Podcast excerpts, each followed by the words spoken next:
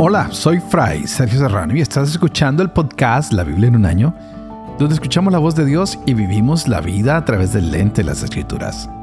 El podcast de la Biblia en un año es presentado por Ascension.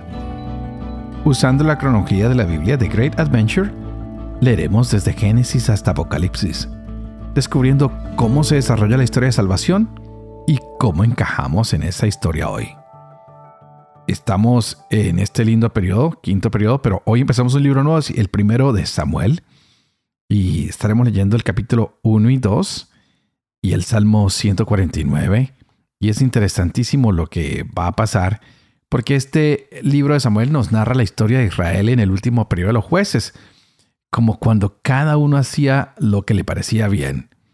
Y nos va a mostrar el fracaso del sacerdocio y hay una mujer que empieza a orar con mucha fe. Y Dios levanta un profeta que se va a llamar Samuel, que va a traer una renovación para la nación, pero es una renovación espiritual. Y cuando ya está empezando a hacer esta renovación, nace un rey. Y vamos a ver qué va a pasar porque es el momento de la monarquía y llega Saúl, el nuevo rey un hombre que es de buena presencia, que es alto, que es bien parecido, pero que es deshonesto y que le falta integridad.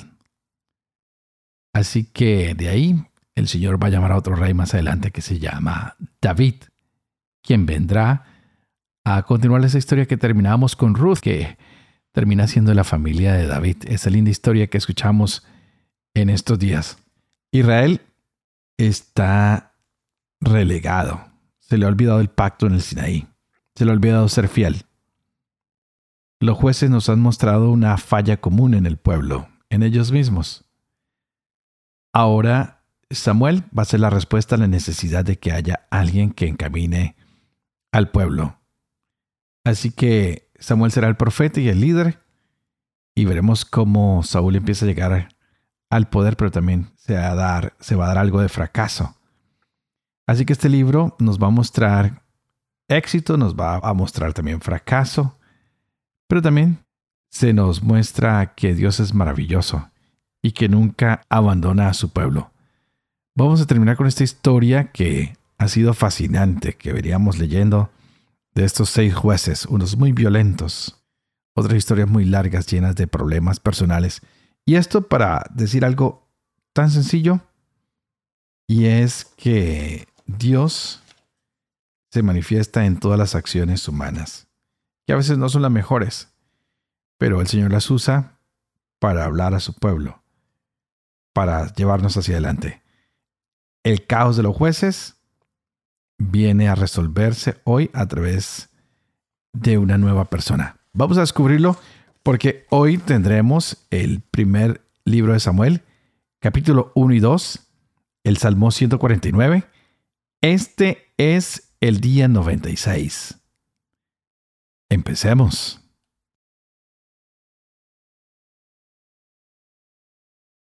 Primera Samuel, capítulo 1. Hubo un hombre de Ramataín, Sofín, un sufita de la montaña de Efraín llamado el Caná, hijo de Jerohán, hijo de Eliú, hijo de Tohu, hijo de Suf Efrainita.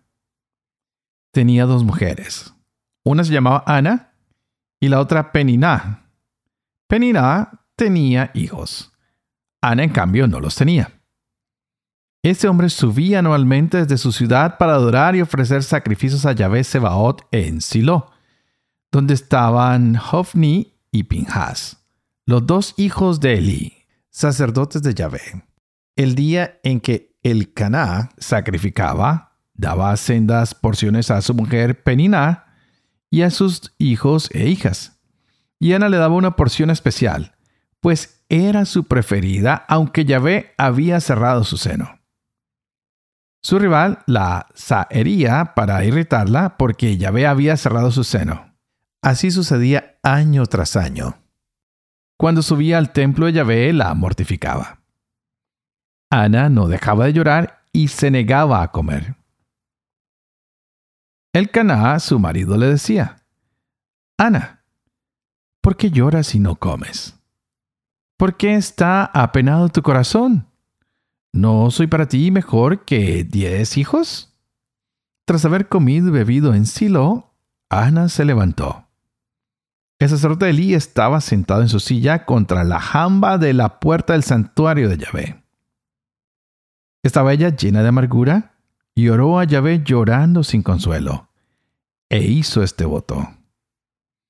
Oh Yahvé Sebaot, si te dignas mirar la aflicción de tu sierva y acordarte de mí, no olvidarte de tu sierva y darle un hijo varón, yo lo entregaré a Yahvé por todos los días de su vida, y la navaja no tocará su cabeza.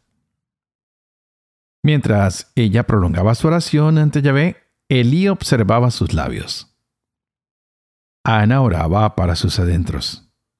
Sus labios se movían, pero no se oía su voz. Elí creyó que estaba ebria y le dijo, ¿Hasta cuándo va a durar tu embriaguez? Echa el vino que llevas. Pero Ana le respondió, No, señor, soy una mujer acongojada. No he bebido vino ni cosa que embriague, sino que desahogo mi alma ante Yahvé. No juzgues a tu sierva como una mala mujer. Hasta ahora solo por pena y pesadumbre he hablado. Elí le respondió, Vete en paz y que el Dios de Israel te conceda lo que le has pedido. Ella dijo, Que tu sierva halle gracia a tus ojos. Se fue la mujer por su camino, comió y no pareció ya la misma. Se levantaron de mañana y después de haberse postrado ante Yahvé, regresaron a su casa en Ramá. El Caná se unió a su mujer, Ana, y Yahvé se acordó de ella. Concibió a Ana y, llegado el tiempo, dio a luz un niño a quien llamó Samuel. Porque dijo, se lo he pedido a Yahvé. Subió el marido el Caná con toda su familia para ofrecer a Yahvé el sacrificio anual y cumplir su voto. Pero Ana no subió porque dijo a su marido, Cuando el niño haya sido destetado, entonces lo llevaré. Será presentado a Yahvé y se quedará allí para siempre. El Caná, su marido, le respondió, Haz lo que mejor te parezca y quédate hasta que lo destetes. Así Yahvé cumpla su palabra. Se quedó pues la mujer y amamantó a su hijo hasta su destete. Cuando lo hubo estetado, lo subió consigo, llevando además un novillo de tres años, una medida de harina y un odre de vino. E hizo entrar en la casa de Yahvé en Silo, al niño todavía muy pequeño. Inmolaron el novillo y llevaron el niño a Elí. Ella dijo, Óyeme, Señor, por tu vida, Señor, yo soy la mujer que estuvo aquí junto a ti orando a Yahvé. Este niño pedía yo, y Yahvé me ha concedido la petición que le hice. Ahora se lo ofrezco a Yahvé por todos los días de su vida. Está ofrecido a Yahvé y se postró allí ante Yahvé. Entonces Ana dijo esta oración. Mi corazón exulta en Yahvé. Mi fuerza se apoya en Dios. Mi boca se burla de mis enemigos porque he gozado de tu socorro. No hay santo como Yahvé, porque nadie hay fuera de ti, ni roca como nuestro Dios. No multipliquen ustedes palabras altaneras. No salga de su boca la arrogancia. Dios de sabiduría es Yahvé. Él juzga las acciones. El arco de fuerte se ha quebrado. Los que tambalean se ciñen de fuerza. Los hartos se contratan por pan. Los hambrientos dejan su trabajo. La estéril da a luz siete veces. La de muchos hijos se marchita. Yahvé da muerte y vida. Hace bajar el abismo y retornar. Yahvé enriquece y despoja, abate y ensalza. Levanta del polvo al humilde. Alzará del muladar al indigente. Para sentarlo junto a los nobles y darles en heredad trono de gloria, pues de Yahvé los pilares de la tierra, y sobre ellos ha asentado el universo. guarda los pasos de sus fieles, y los malos perecen en tinieblas, pues no por la fuerza triunfa el hombre. Ya ve quebrantados sus rivales, el Altísimo truena desde el cielo. Yahvé juzga los confines de la tierra, da pujanza a su rey, exalta el poder de su ungido. Partió el Caná para su casa de Ramá, y el niño servía a Yahvé a las órdenes del sacerdote Eli. Los hijos de Eli eran unos malvados que no conocían a Yahvé ni las normas de los sacerdotes respecto del pueblo. Cuando alguien ofrecía un sacrificio, venía el criado del sacerdote.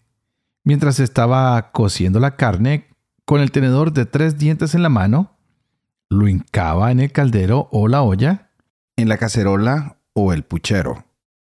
El sacerdote se quedaba con todo lo que sacaba el tenedor.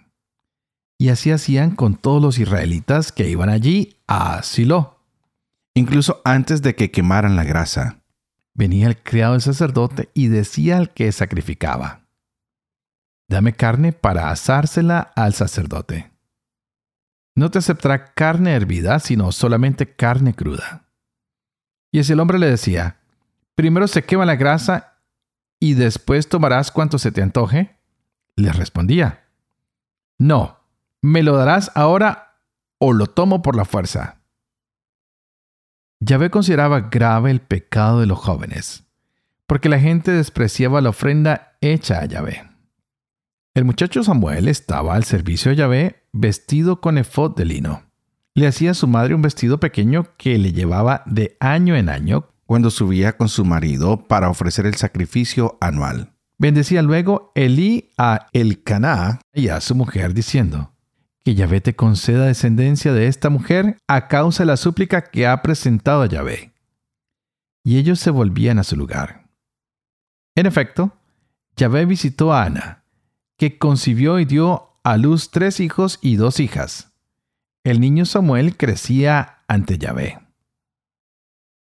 Elí era muy anciano. Cuando se enteró de todo cuanto sus hijos hacían a todo Israel, y de que se acostaban con las mujeres que servían a la entrada de la tienda del encuentro, les dijo, ¿por qué hacen esas villanías que yo mismo he oído comentar a todo el pueblo? No, hijos míos, los rumores que oigo no son buenos. Si un hombre peca contra otro hombre, Dios será el árbitro. Pero si el hombre peca contra Yahvé, ¿quién intercederá por él? Pero ellos no escucharon la voz de su padre porque Yahvé deseaba hacerlos morir.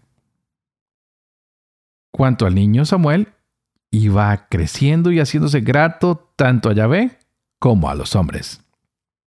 Vino un hombre de Dios Eli y le dijo, Así ha dicho Yahvé, claramente me he revelado a la casa de tu padre cuando ellos estaban en Egipto al servicio de la casa del faraón.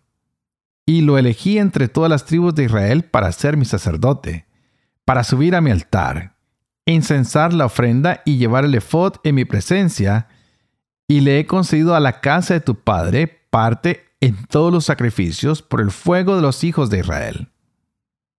¿Por qué pisotean ustedes el sacrificio y la ofrenda que yo dispuse en la morada?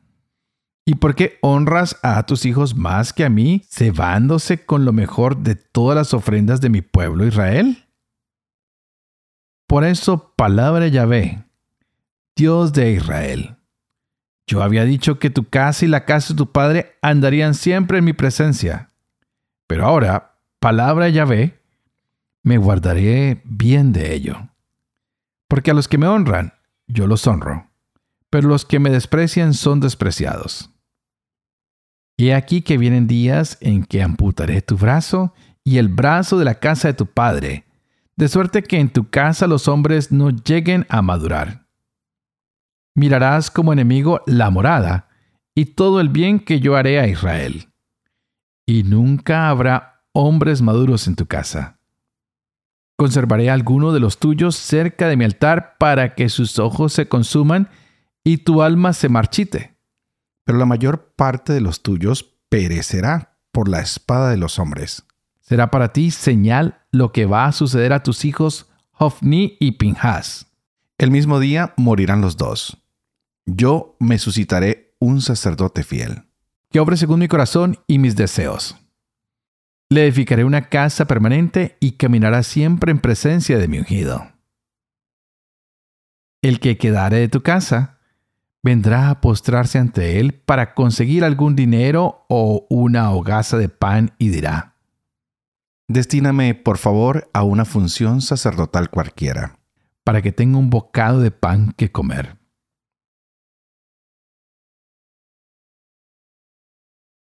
Salmo 149 Aleluya. Canten a Yahvé un cántico nuevo, su alabanza en la asamblea de sus fieles. Regocíjese Israel en su hacedor. Alégrense en su rey los de Sión. Alaben su nombre entre danzas, haciendo sonar tambores y cítaras. Porque Yahvé se complace en su pueblo. Adorna de salvación a los desvalidos.